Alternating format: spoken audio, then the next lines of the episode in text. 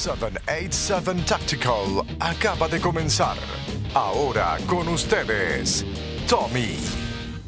Saludos amigas y amigos del podcast. Eh, hoy es un episodio bien especial porque hoy es el último del año. Esto se acabó, mi gente. Es el último del año. Nos vamos de descanso. Eh, también es un episodio que quería hablar de muchas cosas. Quería hablar sobre una entrevista que le hicieron a la gente de, de la Federación de Armas Cortas y Rifles de Puerto Rico que creo que la hizo, la hizo Jay Fonseca. Eh, quería hablarles sobre, eh, eh, ¿sabes? Si el derecho de portar armas se le debe ser restaurado a una persona tan pronto cumple su, condena en la cárcel, ¿verdad? Si, si yo hice tiempo, ¿verdad? En la cárcel por XY crimen, me cogieron con droga, ¿verdad? Crímenes que no son violentos, ¿verdad? o, yo no presento un riesgo a la sociedad pues si tan pronto yo salga, pues yo debería autor, ¿verdad? Este, mi, mi, mi, mis derechos ser este otorgados de nuevo, ¿verdad? Como el de poseer alma, el de, yo no sé si el de aquí de votar, yo creo que eso aquí nunca se le quita el derecho, porque inclusive yo creo que, lo, ¿verdad? Con los muchachos que están presos votan y todo, pero por lo menos el de portar alma, ¿verdad? Yo siempre he dicho, ¿verdad? Eh, voy a dar mi opinión de eso Quería empezar el podcast hoy, ¿verdad? Dejándole saber que hoy es el último del año. Este, ya tenemos casi 6.000 plays. Eh, brutal, brutal, 6.000 plays.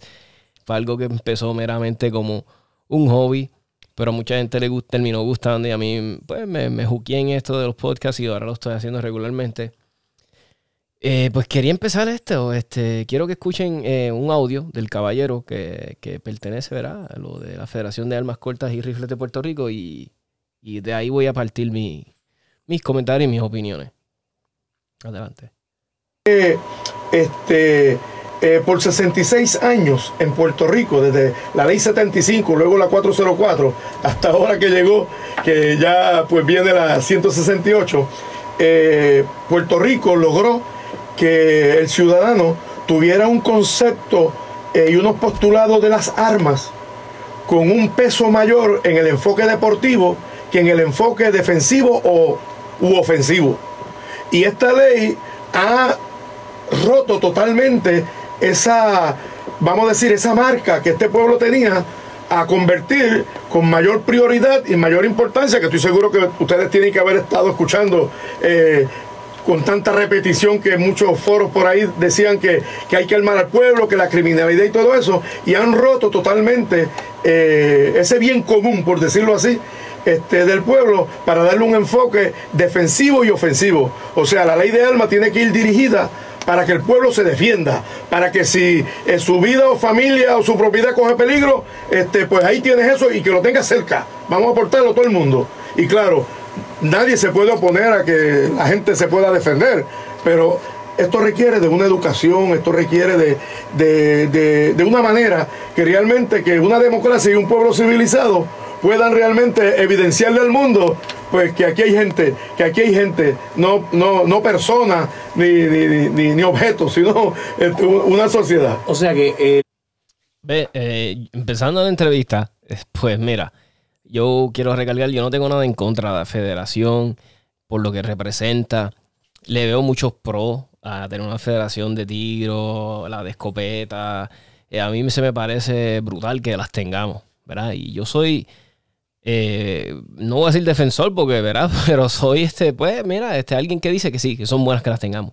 A lo único que me opongo, y siempre me he opuesto, es que para tú ejercer un derecho, un derecho que, es, eh, ¿verdad? Que naces con él automáticamente, el derecho de preservar tu vida. Eh, se me hace ridículo que para tú ejercerlo tengan que pagarle a una entidad privada, ¿verdad? 5, 2, o sea, lo que sea, 5, 20, 30, ¿sabes? Que le tengas que pagar para que ella se mantenga a flote. Eh, no me gusta eso, sea, para nada, para nada. Y es mi opinión, vuelvo y le digo, en mi opinión es como me siento. Yo no estoy ni a favor ni de ninguna ley y no estoy en contra de otra, porque ya vuelvo y les digo, yo tengo ya votación de hace tiempo, ya yo la tengo. A mí no me, o sea, a mí si aprobaron esta, aprobaron la, a mí no me beneficia en nada porque ya yo tengo licencia de arma. A lo que no me gusta son las expresiones, porque, ¿verdad? Porque todos estos comentarios, todos estos, todos estos este, argumentos que presenta el caballero, te hacen entender Esto es un privilegio. Esto es un privilegio. Mira, es un derecho, es un derecho. Y tú para ejercer un derecho, tú no tienes que pagarle a nadie para ejercerlo. Lo tenemos que entender. Y, y yo entiendo lo que él dice, de que en Puerto Rico, sí, cuando se empezó las leyes que habían antes de armas, y yo no sé si esta, a mí no, pero mira, yo lo entiendo, que en el aspecto deportivo, sí, está espectacular. Si yo practico este deporte, a mí me encanta. Pero yo no solo puedo reempujar a la gente. Yo no puedo obligar a la gente a un derecho que tienen, yo reempujarle, ah, no, pero si quieres tu derecho, tienes que pagarle la federación para... No me hace sentido. Y no me hace sentido también que te obliguen a pertenecer a un club. No lo veo, no, no me hace sentido. Vamos a seguir escuchando la entrevista el enfoque es un enfoque más de armas de fuego y no deportivo, lo que usted me está diciendo. Ok.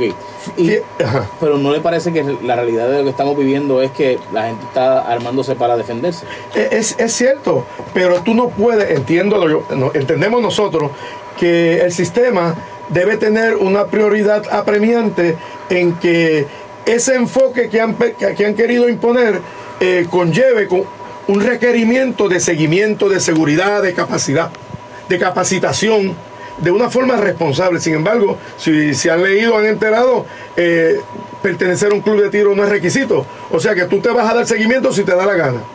O sea, tú vas a practicar, tú te vas a capacitar si te da la gana. Eso va a conllevar, aparte de unos problemas fiscales en los clubes de tiro, este, va a causar como una inseguridad, una, inestabilidad con el puertorriqueño de que, ah, no, yo no voy a gastar chavo, por ahí me quedo. ¿Y qué va a ocurrir en el momento de tener que usar el arma? Bueno, Dios sabrá. Por otro lado, hay otras líneas, eh, vamos a decir, inquietantes. Es lo que, ¿ves? Eh, es a lo que voy. Es un derecho. Si tú no quieres ir a un club a practicar, ese es tu derecho. Lo más natural y lo más eficaz y lo más inteligente sería de que si estoy portando un arma, es que yo vaya al club a practicar, de que yo vaya a coger un curso, de que yo me vaya a aprender a, ¿verdad? Es lo, es, pero volvemos, es un derecho. Si tú no lo quieres hacer, no lo tienes que hacer. Yo sé que va mucha gente que va a querer ir a practicar. Porque el boricua es así. El boricua, cuando algo sale nuevo, cuando tiene, va a querer, va a querer ir a ir a un club. La gente que no podía ir, ahora van a poder ir y van a querer ir a tirar y van a querer aprender. Porque tú verás, mira, mi gente, no podemos pretender querernos minimizar y hacernos menos. Mira Florida si no me equivoco, por lo que he leído y por lo que he visto en video, ¿verdad? Porque, vuelvo digo, yo no soy experto legal ni nada, yo ni soy ni historiador.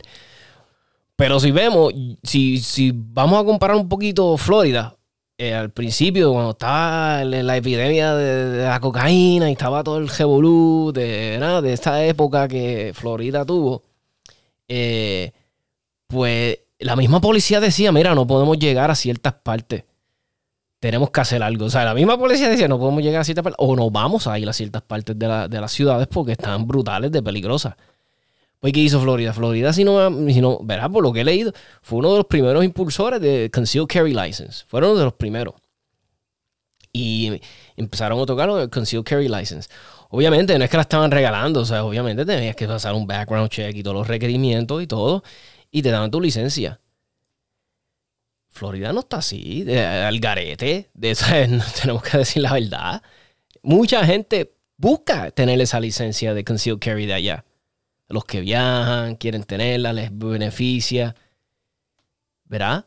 Y, y, sí, han pasado eventos de mass shootings y todo, pero no podemos decir que, que porque siempre va a haber gente mala, siempre va a haber gente mala, siempre va a haber alguien, un despiadado, alguien que tiene el corazón eh, despiadado, loco, siempre los hay. Yo siempre he dudado que estas personas sean tan locas como dicen, ¿verdad? Porque siempre estos mass shooters, esta gente que hacen, cometen, cometen estos mass shootings, siempre se van a áreas, este, gun free zones, se van a áreas donde saben que, ¿verdad? Que no hay muchas personas con armas. son inteligentes a la vez, no se van a una base militar, no se van a un cuartel de policía, tipo. se van a sitios donde saben, ¿verdad? So, volviendo al tema, no podemos no podemos este, menospreciarnos y decir, no, el boricua no va a estar listo. Oye, pero ¿por qué no? ¿Por qué no? Ya de la primera estás diciendo que no vamos a estar. Y yo entiendo que ya hayan querido creado esta, esta cultura, como ellos dicen, del deporte y todo. Pero mira, si tú creas una cultura, ya eso va a estar en nosotros. Y si los que quieran estar en la federación los van a estar y van a apoyarla. Me sigue la van a apoyar. Y, si le notan una utilidad, lo van a hacer. Pero no lo podemos hacer obligado. No puede ser así. Vamos a seguir escuchando la entrevista. Que uno, nosotros como federación, pues no debemos, vamos a decir, pregonar sobre ella, pero inquietan a cualquiera, porque esta ley permite que los clubes que tienen armería, que dicho sea de paso, son solamente 12 en Puerto Rico, de los 32 que, están afiliados a nosotros, hay 20 que no tienen armería y van a correr grave peligro de, de sufrir, ¿verdad? En su manera operacional, seriamente, porque la gente va a ir si quiere, si no, no quiere. Es verdad que nos tenemos que reinventar, pero la propia ley como que en una forma, qué sé yo, prejuiciada, este, dice que el primer curso que cualquier ciudadano que quiera obtener una licencia de arma lo tiene que hacer en un club de tiro con armería. En el área oeste o para el resto de la isla hay cuatro, clubes con armería. Los ocho clubes adicionales de los doce están en el área metropolitana. En el área metropolitana no hay problema. Pero después del área metropolitana y para área azul y para el oeste solamente hay cuatro. Dos en Aguada, uno en Mayagüez y uno en Arecibo a pesar de que hay un montón de clubes, pero no tienen Almería. Hay que reinventarse. Pero te comentaba, y perdona que como que da la impresión que no... No voy a opinar nada porque él mismo se contestó, hay que reinventarse. Todas esas Almerías del área oeste, todos esos clubes que no tengan Almería, pues mira, ahí hay este eh, hay oportunidad, hay oportunidad de crecer. El que escuchó esto, ya yo no tengo ni que decir más nada. Hay break para que crecer, que hayan eh, clubes con polígonos. So, ellos mismos se él mismo se contestó, hay que reinventarse. No te dejo hablar. este, eh, que hay un, área que es un inquietante porque va a permitir que los clubes que tienen armería permitan que personas que no tienen licencia puedan ir a practicar, a recrearse o a entrenarse. Y eso uno tiene, eso tiene tela para cortar porque muchas cosas pueden ocurrir. Yo puedo no tener, vamos a decirlo, eh, cumplir con los requisitos de sacar licencia de arma porque pues tengo unos antecedentes, o tengo una, pero yo tengo licencia de guiar, tengo credenciales que el gobierno me otorga, este, la tarjeta electoral y otras cosas más, y la ley, de acuerdo a cómo está, pues va a permitir que yo vaya a un club de tiro con una almería con mi licencia y me dejen tirar.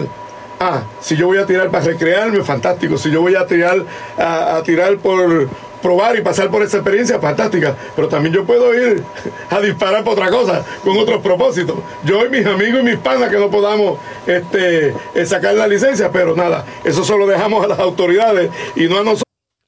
Yo, yo lo entiendo, yo lo entiendo en ese punto, de, pero tenemos que dejar de creernos que nosotros, los ciudadanos honrados, le damos idea a los que son delincuentes. Tú sabes, los que son delincuentes. Ellos no van a ir a en una albería o sea, esa gente practica. Eh, bueno, el que sabe. El que sabe, yo no practico en una almería. Yo no van a ir a practicar una almería en Estados Unidos.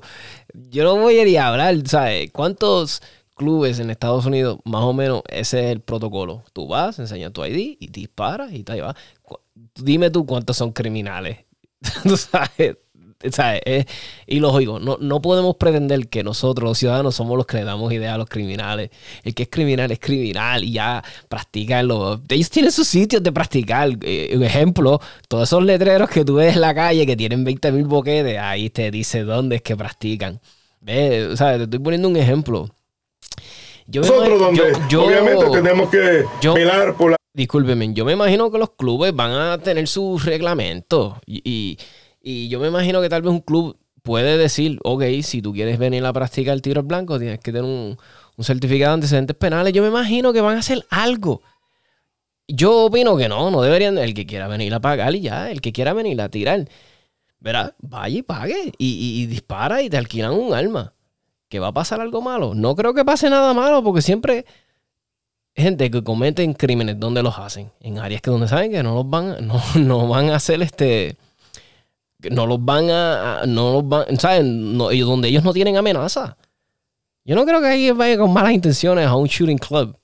Él sabe que está todo el mundo armado ahí. ¿Tú te crees que de verdad él va a ganar una situación, ¿sabes? Si él va con malas intenciones.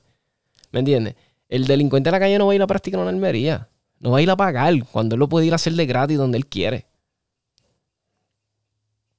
La reputación de la federación y los clubes de tiro pues no se empañe, porque por lo menos a nosotros en el club de nosotros no nos gustaría, ¿verdad? De que se permitan eh, unas personas sin licencia practicar y luego a esas personas la detengan porque estaban cometiendo unos delitos con armas de fuego. legal y le, le adiestramiento a un club de tiro. Claro.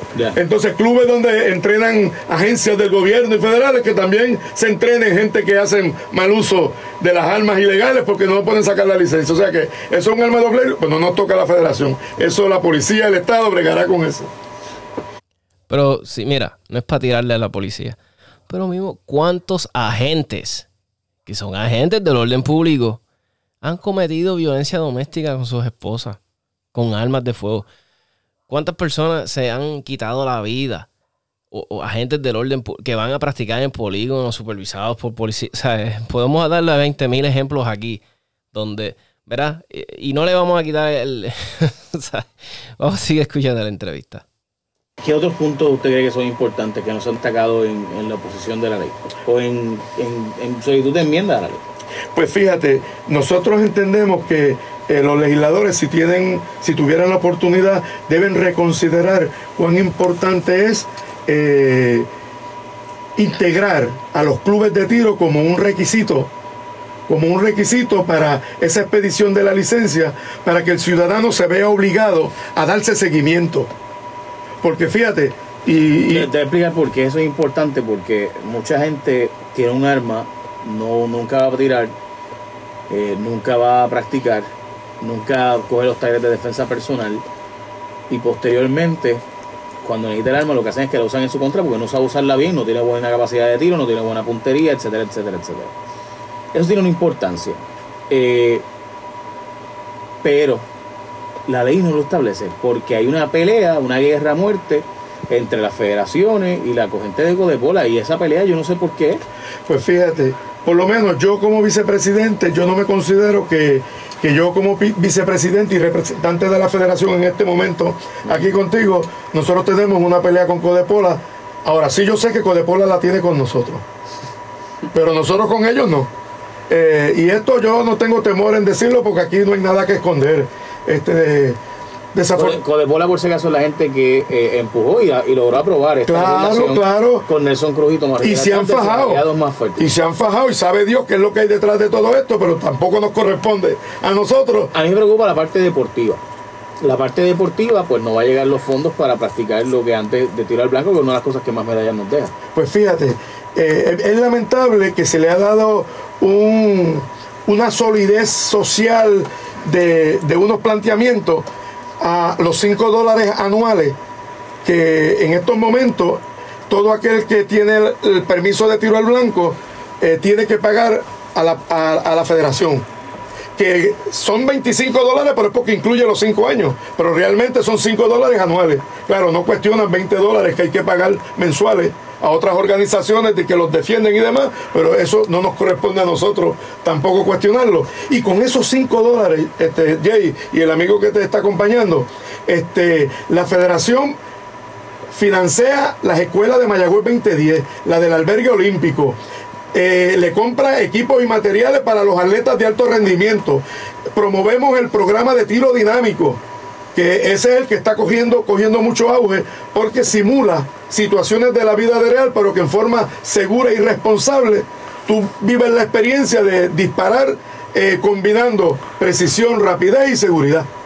Este, y además de, los, de eso, este, Jay, con esos 5 dólares nosotros le pagamos un seguro que cuesta alrededor de 50 mil dólares al año para 3 mil personas que mensualmente puedan estar en todo Puerto Rico con su permiso de tiro practicando en un club de tiro, que los cubre cuando va para el club de tiro, cuando está en el club de tiro y cuando regresa del club de tiro. Pero aparentemente eso pues para la legislatura pues no tenía validez, no tenía peso y fueron otros intereses los que, lo que eh, vamos a decir, prevalecieron.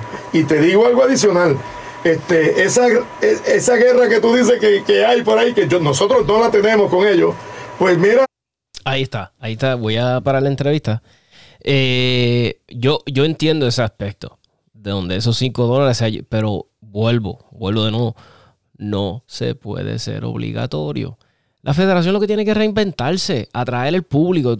Yo sé que si ellos se mercadean de una forma, cambian su imagen, la gente, y, les trae un beneficio que la gente lo puedan ver, que lo puedan de verdad, este, donde tú puedas votar por los funcionarios, por lo menos, donde tú tengas una voz, donde a ti se te considere tu opinión mucha gente los va a dar voluntariamente por ver seguir creciendo la federación y que siga. Pero cuando tú la, cuando tú la llevas, cuando tú llevas las riendas de ella como si fuera, no sé, como un régimen totalitario, donde tú no tienes derecho, tú no votas, tú no escoges a los presidentes, a los vicepresidentes, a la...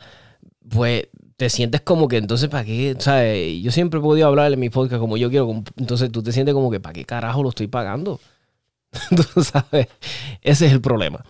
Si la federación se reinventa, atrae, atrae al sector privado. Porque esto tiene mucho.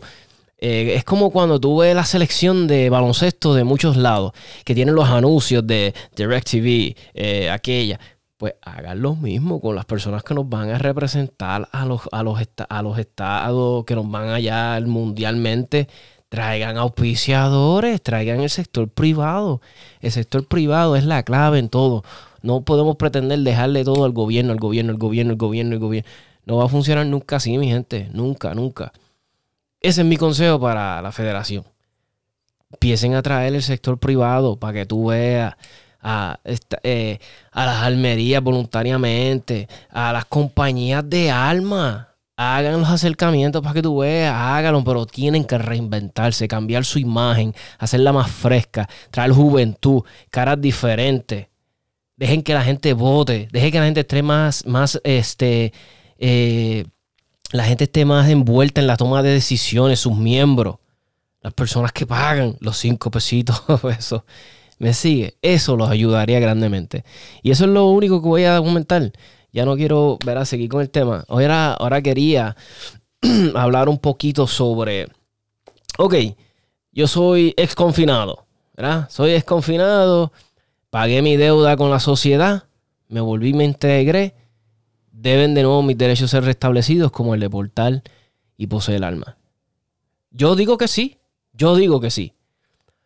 Porque si estamos diciendo, verá, eh, porque esto, verá, mucha gente a veces dice, no, ese, ese, ese violó una niña y mira, está suelto por ahí, ¿cómo le van a restablecer el, eh, que eso es un crimen atroz? Tú sabes, vamos a dejar eso claro. ¿verdad? Eh, es un violador de niños. ¿Cómo, ¿Cómo, va a estar el, ¿Cómo le van a dejar el derecho de, de, de, ¿Cómo le van a restablecer el derecho de portar alma y de poseer alma? Ese no es el problema. El problema es qué diablo entonces hace en la libre sociedad. Si, no se puede confiar a alguien con sus derechos porque hizo un crimen tan... Pues qué pepino hace esta persona en la libre sociedad. ¿Ven a lo que estoy diciendo? Porque que yo sepa, las cárceles son para qué? Para, para eh, reformar eh, a, las personas que van ahí.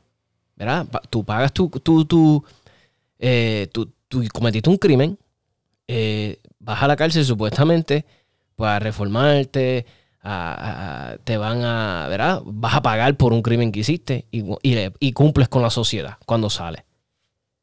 Pues tú me estás diciendo a mí que esta persona no está 100% que cumplió con la sociedad, pero está en la calle. Eso es una amenaza. No debería estar en la calle entonces. Porque aunque haya cumplido con la sociedad, pues no se reformó, todavía sigue mal. Pues eso es lo que yo, hay que llegar a eso. El problema entonces es que las cárceles no están logrando su propósito, ¿verdad? Yo sé que hay ciertos crímenes que no deberían de, mira, automáticamente si tú eres una persona violenta, tú has demostrado ser una persona violenta, ya tú tienes, inclusive yo no soy psicólogo, ¿verdad? Esto habría que hablarlo con un psicólogo, psicólogos, traerlo, eh, me imagino yo, entrevistarlo qué tan probable, inclusive ni psicólogos podrían decirnos con cierta manera, porque la psicología no es una ciencia. Eh, eh, verá 100% eficaz, eh, pero hay ciertos crímenes que yo digo que no podrían. Tú sabes, si ya tú demostraste que eres una persona violenta, no hay break. Tú sabes, ya tú demostraste eres un abusador, ya lo has hecho un montón de veces, no. nada que ver. Ya. Pero estamos hablando de personas que, pues, que lo cogieron con marihuana. Cumple su, sale para afuera. No puede comprar un arma. Hello, this guy was just, se estaba fumando un gallo. Tú sabes, fumaba marihuana. ¿Qué, ¿Qué, peligro presenta para la sociedad esta persona? son, hay crímenes que uno debe de considerarlo. Que si lo cogieron con perico, que si lo cogieron con... Eh, ¿Qué importa? Que si hizo un fraude. ¿Qué importa? Tú sabes, que cogió de bobo Hacienda. ¿Qué me importa? Tú sabes. Entonces, esta persona sale de afuera, cumple su condena, cumple con la sociedad y ¡boom! Se le quitaron sus derechos de portar armas. Qué estúpido. Estúpido. Pues entonces, ¿qué hace afuera si no se puede confiar entonces en esta persona? Para mí, esos derechos no deberían de restablecerse. Debemos de ver algo con nuestro sistema de, de cárceles, con nuestro sistema de corrección, que no está funcionando. Hay ciertas cosas que yo digo que son unas condenas demasiado fuertes, estúpidas. Y, vuelvo y digo, yo no soy abogado, soy meramente un ciudadano, meramente ni un profesional en el tiro, ni nada, soy meramente un ciudadano de la vida cotidiana que está dando su, su opinión. Y yo sé que muchas personas se sienten como yo. Y, y, eso es lo que hay que ver. ¿Por qué Pepino hay gente que está cumpliendo cárcel por crímenes estúpidos? que cumplen largas, porque yo he visto, escuchado casos estúpidos. Que yo digo, ¿por, ¿por qué diablos le metieron cinco años a este tipo? Que es ridículo, Eso es lo que tenemos que ver. ¿Qué está pasando con nuestro sistema de corrección? No está funcionando. También eh, en este país hay muchas cosas que se tienen que reinventar. Y ese es uno de ellos. Y, ahí quería dejar el tema de, de verdad, es para que piensen, piensen, dejen sus opiniones. Me las pueden dejar aquí por la aplicación de Anchor, me lo pueden dejar a mi teléfono 939-438-5494, me pueden dejar los mensajes de voz a través de WhatsApp, yo los puedo subir a este episodio y seguimos hablando, se sigue hablando de este tema por un largo tiempo. Es lo que no entiendo, es lo que no entiendo. Otra cosa que quería hablarles es también, que está rampante ahora, es con la cuestión de los gallos. De los gallos, la feria de los gallos. Y, vuelvo y digo, yo no soy experto legal, pero mucha gente dice, ah, este, están desafiando las, las autoridades federales, ellos ya lo hicieron ilegal y eso no se puede. ¿Qué hace Puerto Rico localmente? Mira, es estúpido pensar que uno no puede hacer nada. Fíjate, nosotros, para mí, déjame empezar diciendo para mí que es lo más estúpido que hay. Se sabe que el gallo es un animal que nace con ya con esos instintos de pelea. La gente que juega gallo lo hacen con... O sea, eso está regulado por el gobierno, supervisado por el gobierno. Las galleras pagan patentes, taxes, 20 mil cosas se pagan ahí y revoluce, yo lo sé, y emplean muchas personas. Yo creo que hay un montón de problemas a niveles nacional, que nos incluya a nosotros, Estados Unidos, para que no estemos preocupados por unos fucking gallos. En el aspecto, lo estoy diciendo por los que están los que legislaron estas leyes en contra de esto. Pero no podemos decir que no, porque si ya esto pasó lo federal. Mira, mi gente, si lo de fumar marihuana está federalmente este, prohibido. Pero muchos estados han, legislado para que sí, para que puedan usar el cannabis igual que muchas leyes más que son a nivel federal, pero cada estado tiene la potestad. Pues, ¿por qué siempre nos minimizamos? El boricua tiene esa mala maña, que nos menospreciamos, no, nos hacemos chiquitos, como no tenemos la capacidad. Oye, mi gente, todo empieza así. Cuando se, cuando se sacó la Marina. Cuando se sacó la Marina hace tantos años atrás. Pueblo se unió y lo hizo. Se sacó un gobernador eso, si yo esto yo solo llevo a contar al tomar de hace 10 años atrás, yo no te lo hubiese creído. Y tú dices, estás loco. ¿Cómo que mi gente se logra todo? Lo que nos propongamos como, que nos propongamos como pueblo. Porque nosotros somos los que mandamos. Es que tenemos que dejar esa maldita mala maña. De, hacernos sentir como que no somos menos, somos menos.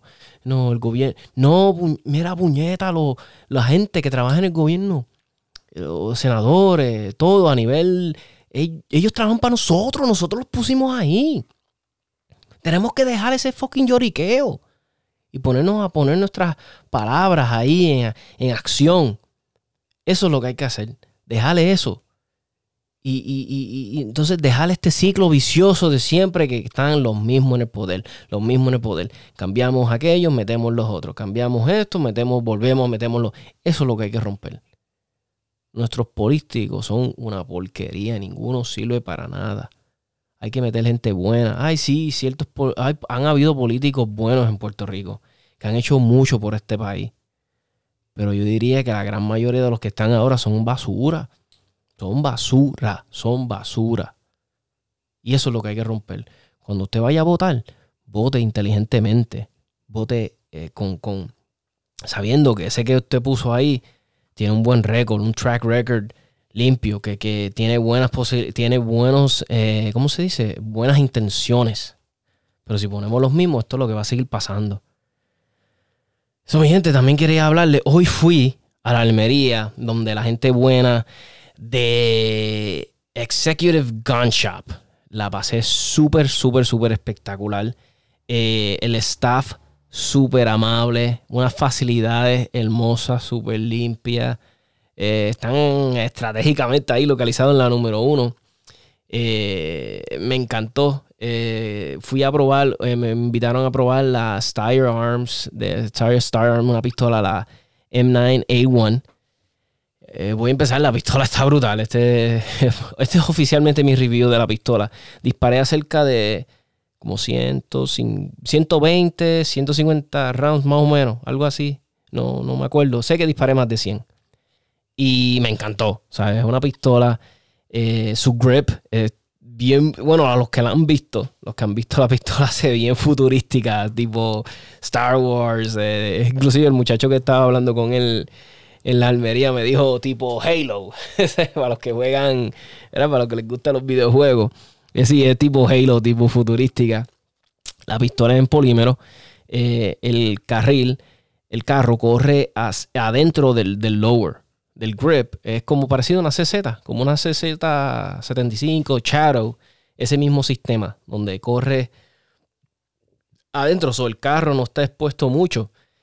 Eh, me gustó, tiene un serration chévere, eh, bueno, eh, o sea, funcionan, que es lo importante para mí, que funcionen. el gatillo está espectacular. Eso sí, al que le guste un reset duro, no lo tiene. O sea, es un reset mínimo, bien, tú lo que mueves es el dedo un poquito y ya. O sea, es, nada el reset. Me encantó la pistola. El rail es sola, por lo menos la M9A1, que fue la que yo probé, solamente tiene un slot. Bien parecida a la de Glock. Eh, el gatillo bien parecido al de la Glock en apariencia física.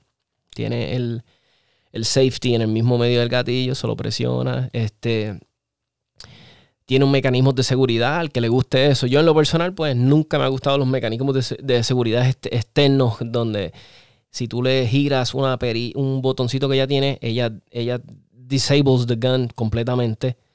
Pero me imagino a los que tienen hijos, lo que eh, le pueden sacar uso. Yo en lo personal no, ¿verdad? Yo no me gustan.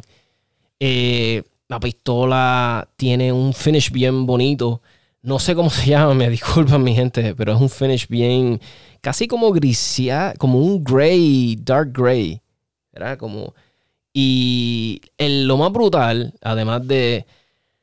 Pues de su construcción, que está súper brutal. Cuando tú la desmontas en la parte de adentro, tú no le ves como machining marks. O sea, está hecha con unos detalles brutales. Eh, es un arma que se ve que está bien hecha, ¿sabes? High quality. Eh, lo que me atrajo de ella bien brutal es las miras. Las miras son bien brutales son como un trapezoid, hacen como un triángulo. En la parte de atrás tienen el triángulo, los dos laterales. Entonces en la parte de la mira del frente hace el triangulito, la puntita y completa. Lo que sí noté que me atrae naturalmente mi mirada, ¿sabes? Cuando tú presentas la pistola rápidamente, ¡boom! Como que, no sé, mi mirada caía rápido en la punta del, del, del, del ¿sabes? En la mira frontal. Eh, para situaciones me imagino que de, defensa personal brutales. Eh, les soy sincero, no la disparé rapid fire. Que quería disparar unos porque quería sentir el gatillo con calma. Quería ver cómo era el reset, el, cycling del slide. Y me gustó, porque al ser la pistola bien parecida, como les dije, a la, a la CZ, pues eh, corre bien brutal pega la mano. Tú sabes, ella está en contacto, en, en línea, una línea brutal del cañón, prácticamente queda a nivel de ahí bien brutal de, tu mano, del dedo índice, queda todo eso ahí a línea con tu brazo. So, el recoil es súper manejable, pero súper, súper manejable. La pistola es bien parecida a una 19. Yo diría tal vez un poquito más larga en el grip. No estoy 100% seguro. Pero sí llegué a ver, eh, a ver los specs, que es como dos onzas más pesadita que una 19. En ancho se ve más ancha, pero curiosamente es igual de ancha que una Glock y que una Glock 19. La pistola promete mucho.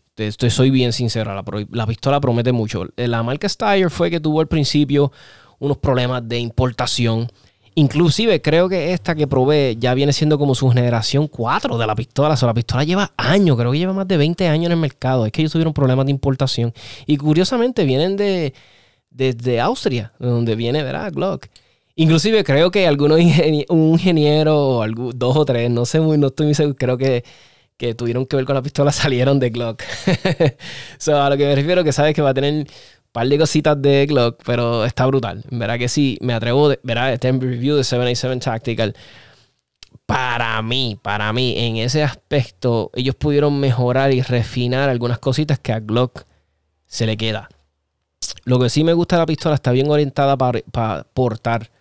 Porque está bien hecha todo, todo está, todo, está, todo es como redondito, como que todas las esquinas están redondeadas, todos los edges las miras están hechas como para alguien que porta, ¿ves? Porque ayuda pues, al, enfunde, no se queda nada enjedado con la camisa ni nada de eso. El, stippling es bien sutil.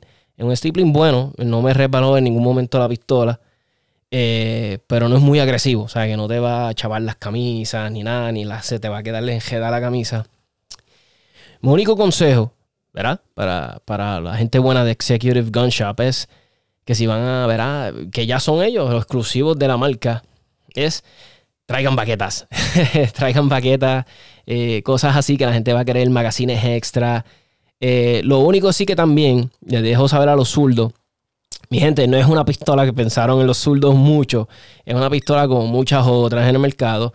Sí, el magazine caches Ambi, eso, eso casi ya todo el mundo lo hace, donde lo puedes intercambiar y lo pones para, para los zurdos el slide cache o el slide release, como le quieran decir, eh, eso sí, no, nada que ver, es solamente para hecho orientado como para un derecho, pero conozco muchos zurdos que ya la cogen el truco eh, y cuando hacen sus reloads ahí mismo aprovechan y nada, pues está así. Eh, vi eso, que me gustó de la pistola. lo único también, me imagino que ellos deberían de venir con eso pronto. Me imagino que tal vez un modelo Optics Ready como tipo MOS, que esté ready para MOS. Eh, pero todo lo demás me gustó. Eh, la pistola es bien cómoda en mi mano. Me gustó el angle. Creo que tiene un angle grip de 110 grados. Se la ponen en mi mano, en mi tipo de mano, espectacular. Yo soy como medium. Eh, es normalmente el size que uso en guantes y cosas. Y es súper cómoda. Eh, me encantaría después seguir probándola en tal vez en una competencia, algo un poquito más dinámico, moviéndome, porque eso es mm, lo que me gusta mucho. So, lo más seguro haga eso. Sabrá Dios, termino comprando una, porque a los que les gusta, esta pistola también va a dirigir, tiene tremendo precio, está al mismo nivel el precio de una Glock, una P320, so, no es como que vas a, tienes que pagar mucho más. Eh, esta pistola la veo a alguien, mira, esta pistola me hace sentido para alguien que es nuevo en el mercado, quiere algo diferente que Glock, quiere algo diferente que C, quiere algo diferente que las marcas que están ya eh, establecidas desde hace muchos años aquí, quiere algo diferente. Pues esa pistola te lo va a traer, te lo va a traer el plato, es algo totalmente diferente. Eh, las miras también son intercambiables. Si el sistema de mira que te estaba diciendo no te gusta, le puedes poner cualquier mira. Si total, mucha gente se lo hace, las pistolas de fábrica. Cuando compran una pistola, ah, no le gusta la pistola, y le cambian las miras. So, el que no le guste el sistema de triangle le puede poner las tradicionales de tres puntos porque sé que vienen porque lo vi cuando estaba haciendo el research de la pistola. So, eso lo hay. Mi consejo para ellos es que peguen a traer miras también. Traerle miras para que las personas que no les guste pues tienen las opciones de las miras. Eh, ¿Qué más le puedo decir? Eh, nada. So, mi gente, este es el último episodio. Esto se acabó. Así que muchas gracias por sintonizar el podcast. Así que nos vemos el año que viene si Dios lo permite. Así que mi gente, no se olviden 787 Tactical Podcast en Facebook. Dale like a la página, compártelas con tus amigos. 787 Tactical Podcast también en Instagram. Eh, mi Instagram es un poquito más personal, comparto otros tipos de cosas, no solamente almas, comparto otras cosas personales, mis viajes, gastronomía, a los que les gusta eso, pues adelante, está mi Instagram page. Pero con lo que les gusta es noticias, memes, todo relacionado con el mundo de las armas. También posteo cosas de defensa personal, este, MMA, posteo Jiu-Jitsu, todas estas cosas en mi página, 77 Tactical Podcast en Facebook.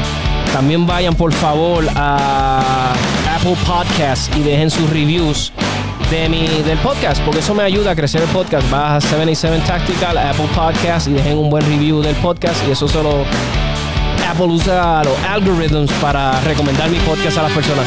So, gracias mi gente por su sintonía y nos vemos el año que viene. Así que adiós.